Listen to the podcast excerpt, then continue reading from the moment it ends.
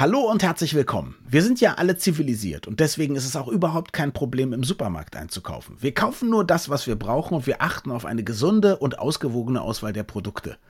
Nur so lange, bis wir dann an den Leckereien vorbeikommen. Warum das so ist und warum das schon seit der Steinzeit so ist, außer dass es damals keine Supermärkte gab, das besprechen wir in dieser Folge. Viel Spaß! Das Gehirn und der Finger. Was in unseren Köpfen und Körpern so vor sich geht.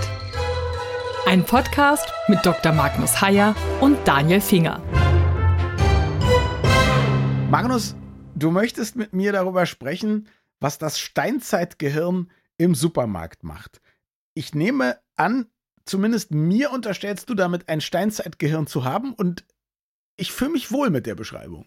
Du, ich habe auch ein Steinzeitgehirn.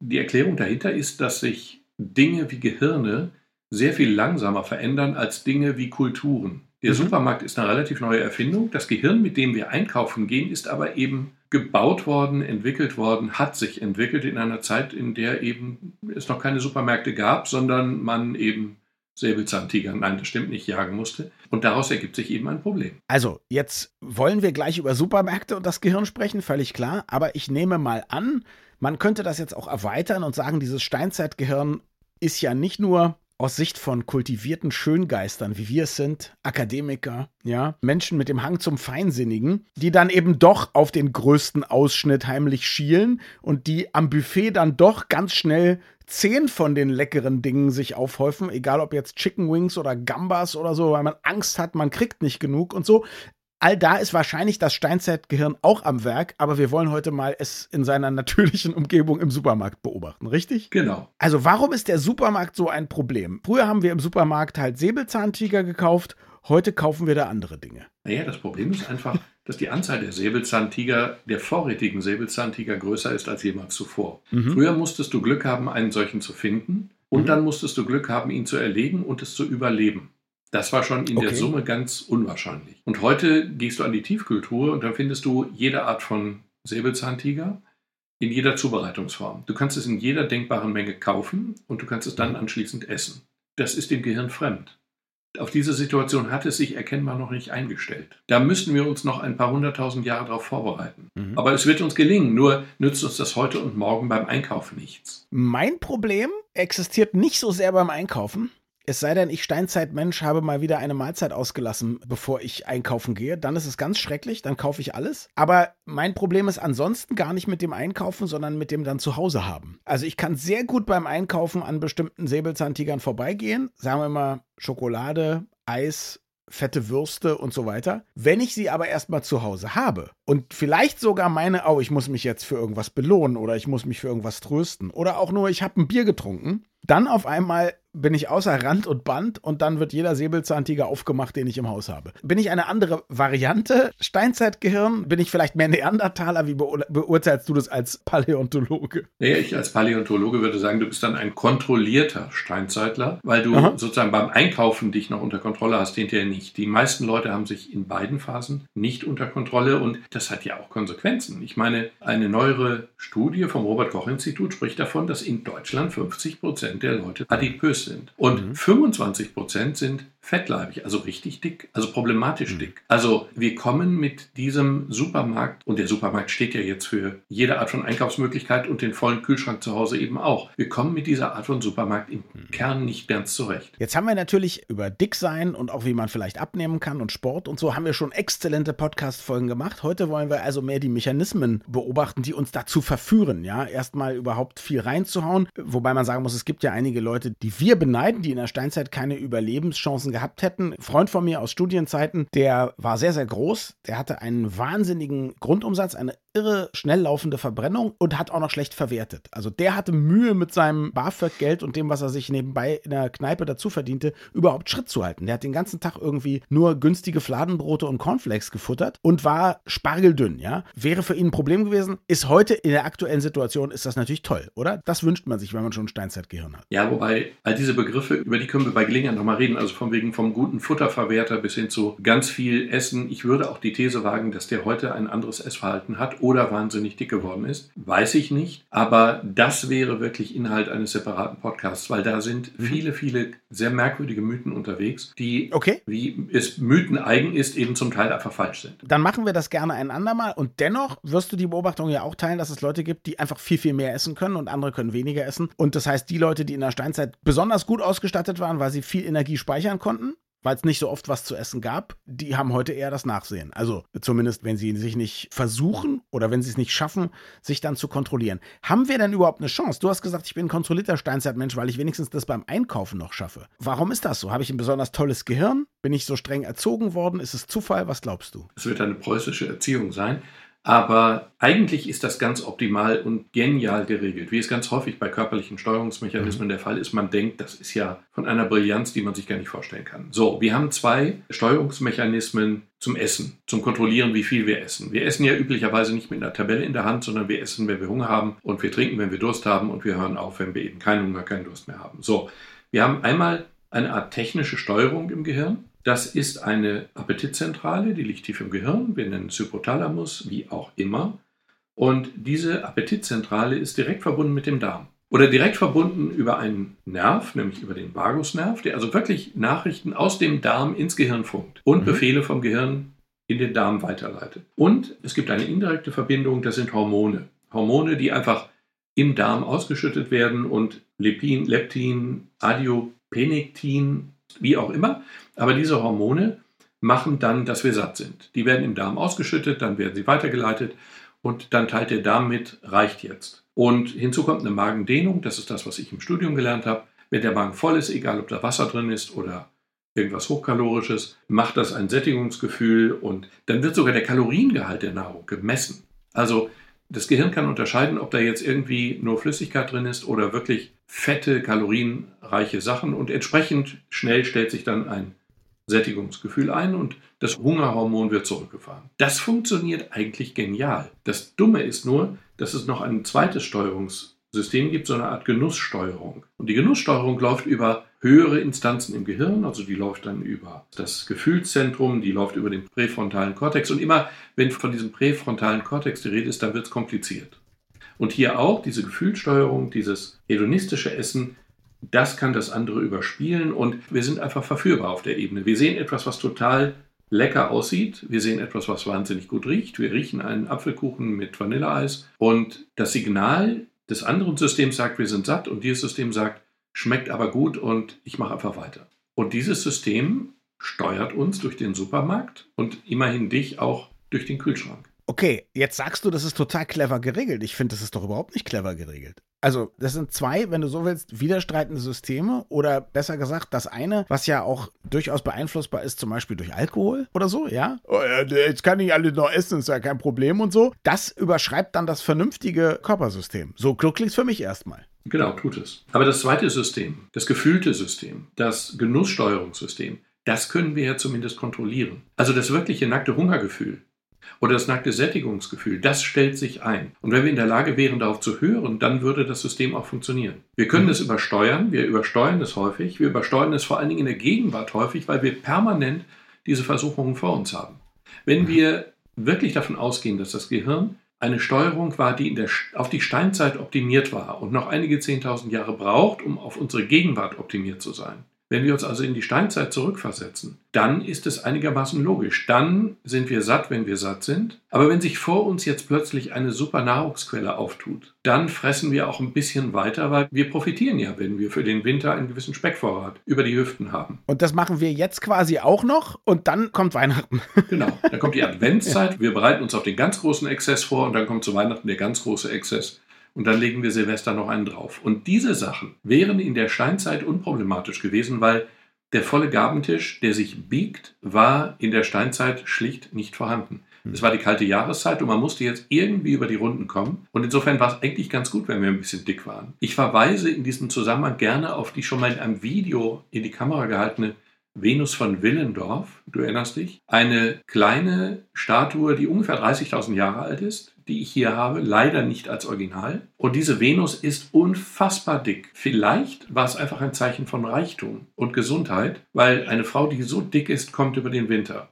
damals war es sinnvoll. Heute gibt es keinen Winter mehr. Naja, ich glaube, wir haben uns auch in dem exzellenten Podcast zum Thema Dick darüber schon unterhalten, aber ich glaube nicht, dass deine These, dass die Venus nur im Winter so dick war, ich glaube nicht, dass die stimmt. Ich glaube, da geht es ja einfach um ein Schönheitsideal. Und das wäre vielleicht auch meine Frage. Ein Schönheitsideal hat natürlich damit zu tun, was als gesund und fortpflanzungsfähig. Und Klar. jemand, der sich leisten kann, so dick zu sein, der ist reich und hat große Überlebensraten. In einer Zeit, in der Hunger an der Tagesordnung war. Ich wollte eigentlich darauf hinaus, dass wir ja noch was ganz anderes Komisches mit unseren Gehirnen machen, was vielleicht gar nicht so sehr mit der Steinzeit zu tun hat, sondern dann in der Tat mit der Kultur. Du hast ja gesagt, Kultur verändert sich schneller als unser Steinzeitgehirn, ja? Also ich denke an so Studien wie Männer werden gefragt, bevorzugst du schlanke, normale oder eher üppige Frauen? Sie sagen fast alle schlank, dann kriegen sie Fotos von den Frauen. Niemand bevorzugt die schlanken Frauen. Alle bevorzugen die, die normal oder sogar üppig sind, ja. Aber sie sagen, sie wollen die schlanken. Ich denke daran, dass wir gleichzeitig uns zu Recht empören darüber, wie Models dazu gezwungen werden zu hungern. Wir machen uns große Sorgen über junge Frauen, zunehmend jetzt auch junge Männer mit Essstörungen, Bulimie und so weiter und so fort. Also Anorexie Anorexie, solche Probleme. Und wir sagen, ey, Fettshaming ist total doof. In den sozialen Medien und anderswo immer Witze machen über Dicke und so, das gehört sich nicht. Das sind Leute, die müssen mit ihrem Körper auch lernen, zufrieden zu sein. Einerseits. Und andererseits sprechen wir darüber, wie schlimm das ist, dass wir mehr essen und ein bisschen schlemmen und so weiter und so fort. Wenn ich das jetzt so sage, kommt dir das auch komisch vor, dass wir zwischen diesen beiden Polen mehr oder weniger hin und her oszillieren und auch du und ich wir sind ja so Leute, wir machen uns zwar Sorgen über unser Übergewicht, aber wir haben trotzdem auch das Gefühl, dass die gemeinsamen tollen Essen und der Wein hinterher und so, dass das mindestens genauso gesund ist, wie die paar Kilo Übergewicht ungesund sind. Die gute Nachricht ist, dass es gar nicht wahnsinnig gesund ist, normalgewichtig zu sein. Oder mhm. zumindest, wenn du einfach nur in Beziehung setzt, wie alt die Leute werden und ob sie dick oder nicht dick sind, dann ist ein leichtes Übergewicht nicht wirklich die Fettleibigkeit. Also mit einem Body Mass Index von, ich glaube, 30 plus. Die Fettleibigkeit ist ungesund oder gefährlich. Also ein leichtes Übergewicht mit einem Body Mass Index von knapp über 25 oder so ist tatsächlich lebensverlängernd im Vergleich zu Normalgewichtigkeit. Das ist aber nicht deine Venus, ne? Die hat, die hat ein bisschen zu viel. Meine Venus, es wäre nicht unspannend, mal auszurechnen, was für ein Body Mass Index die gehabt hätte. Ja, das würde mich Also die hat, die hat ganz sicher einen Body Mass Index von mindestens 35, also ganz problematisch auf der einen Seite. Aber auf der anderen Seite weiß man ja nicht, ob die Frau tatsächlich nach dem Winter nicht ganz anders ausgesehen hat. Wenn es denn überhaupt eine echte Abbildung einer echten Frau war, was wir nicht wissen. Wenn du schon über unser Steinzeitgehirn sprichst, ist es besser, dem Steinzeitgehirn zu folgen und richtig dick zu sein oder sich permanent Sorgen zu machen? Weil ich glaube, wenn man sich immer Sorgen macht und schlecht fühlt und nicht in den Spiegel guckt und so, das hat doch bestimmt auch gesundheitliche Auswirkungen, oder? Dickleibigkeit hat erhebliche gesundheitliche Auswirkungen. Mhm. Und das Problem ist eben, wir müssen einfach lernen, mit dieser Umgebung umzugehen, für die wir nicht gebaut sind. Und diese Umgebung hat für uns eben ein paar Probleme. Und die Probleme bestehen einfach darin, dass wir zum Beispiel, also wir schätzen recht präzise den Kaloriengehalt von Gerichten ab. Wenn jetzt auf dem Teller irgendwie Kartoffeln, Rotkohl, Fleisch liegen, dann kann ich unterbewusst einigermaßen abschätzen, wie viel ich davon essen muss, um genug gegessen zu haben. Mhm. Und das funktioniert aber in der Gegenwart immer weniger, weil wir schlicht und einfach uns nur noch von verarbeiteten Lebensmitteln ernähren. Die sind unfassbar viel fetter, als wir denken. Die sind unfassbar viel süßer, als wir denken. Also Fastfood, Fertigprodukte und so weiter. Ja, wir essen davon mhm. einfach zu viel. Ich war eben bei Freunden und die haben einen ganz phänomenalen Sohn, der ist 18 und der hat uns Spaghetti Bolognese gekocht, ohne irgendeine Tüte aufzureißen. Der hat es tatsächlich geschafft, selbstständig aus Grundnahrungsmitteln Spaghetti Bolognese zu kochen. Lächerlich, das schafft mein 16-Jähriger auch.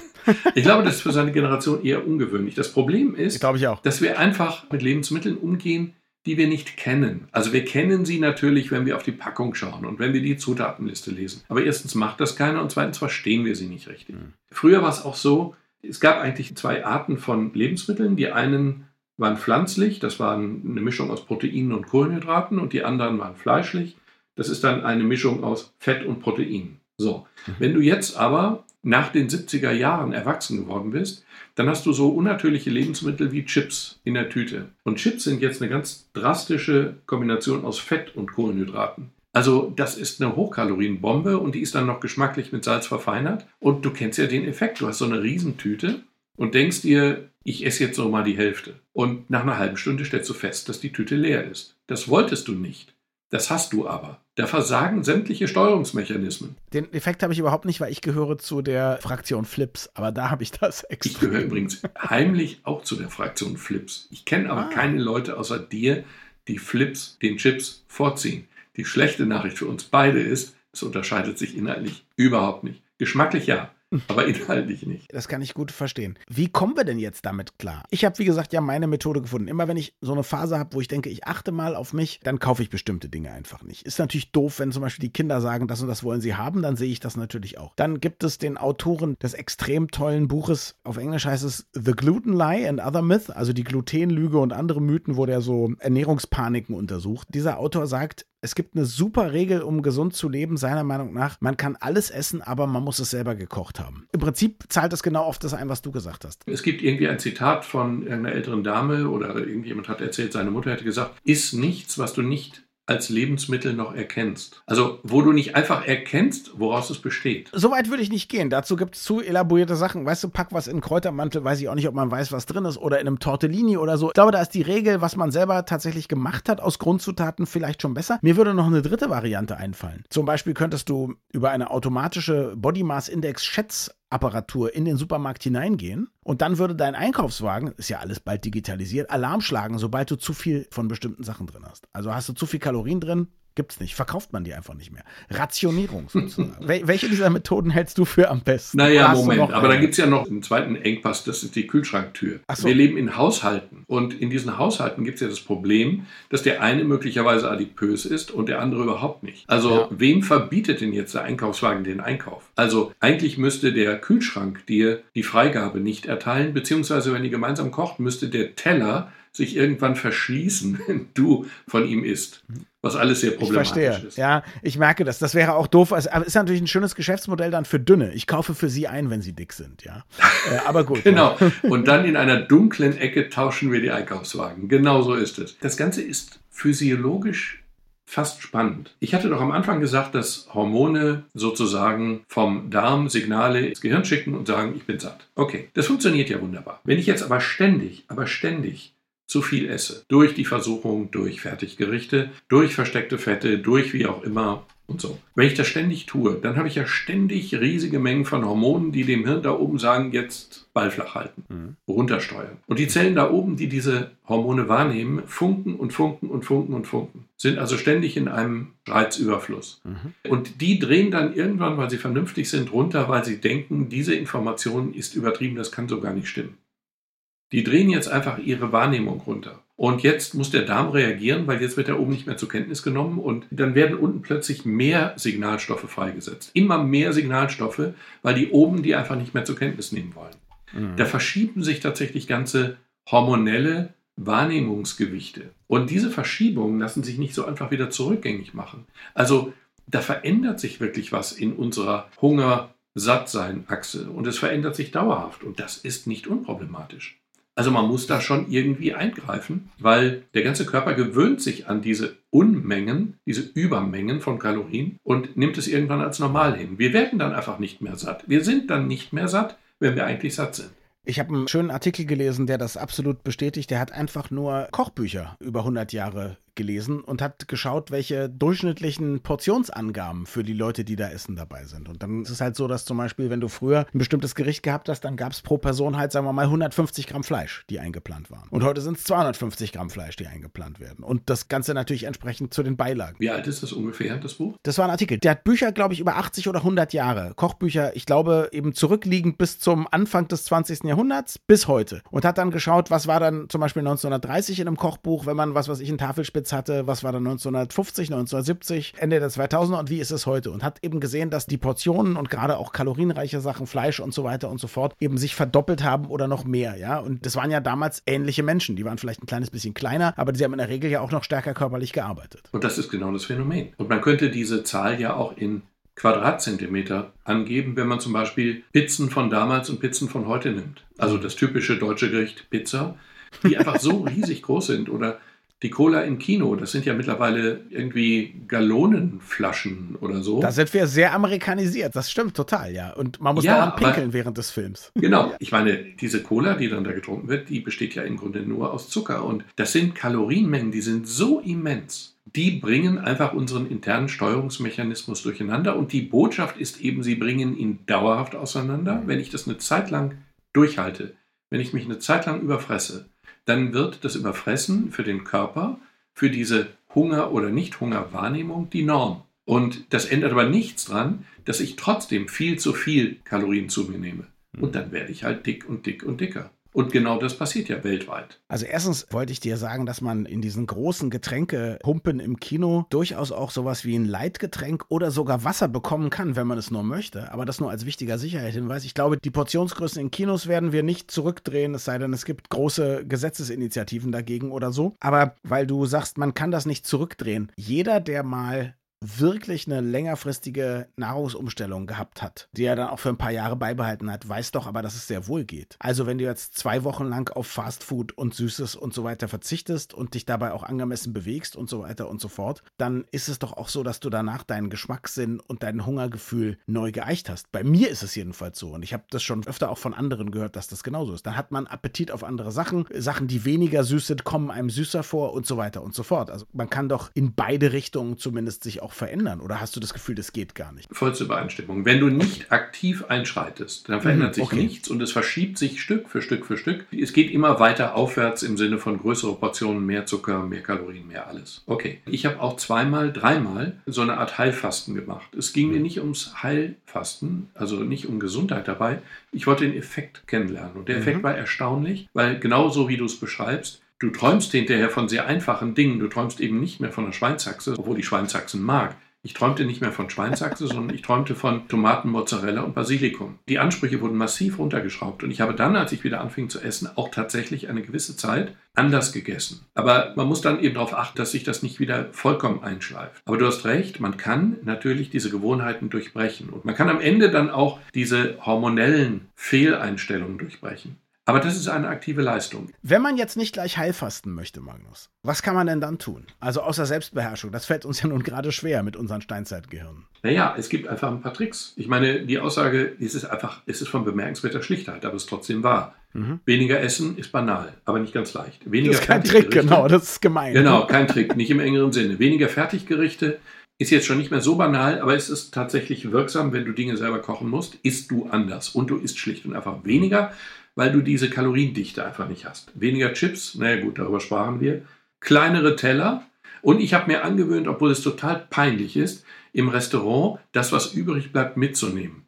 Ich habe nämlich schwäbische Erziehung, ich habe in Tübingen studiert. Ich habe mir angewöhnt, nichts auf dem Teller zu lassen, weil lieber den Magen verringt, als dem Wirt was geschenkt. Okay, das ist aber eine ausgesprochen dämliche Einstellung. Und die Peinlichkeit packen Sie mir den Rest ein, wird ja manchmal sogar als Kompliment an die Küche missdeutet. Insofern, selbst das könnte man tun. Also man kann ein bisschen was tun, um aus diesen dümmlichen Schleifen rauszukommen. Kleine Anekdote zum Mit nach Hause nehmen. Meine Eltern und ein befreundetes Ehepaar gehen essen, nahmen den Sohn des befreundeten Ehepaars nicht mit, weil der war stark übergewichtig und sie wollten ihn nicht verführen.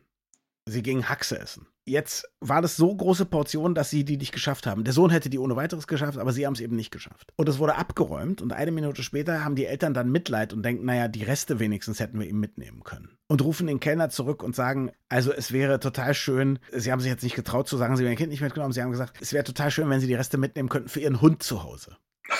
Der Kellner, äh, ja, ich eile sofort. Und dann kam der eben nach zehn Minuten freudestrahlend mit einem riesigen Paket und sagte, die Haxen hätten sie leider schon entsorgt.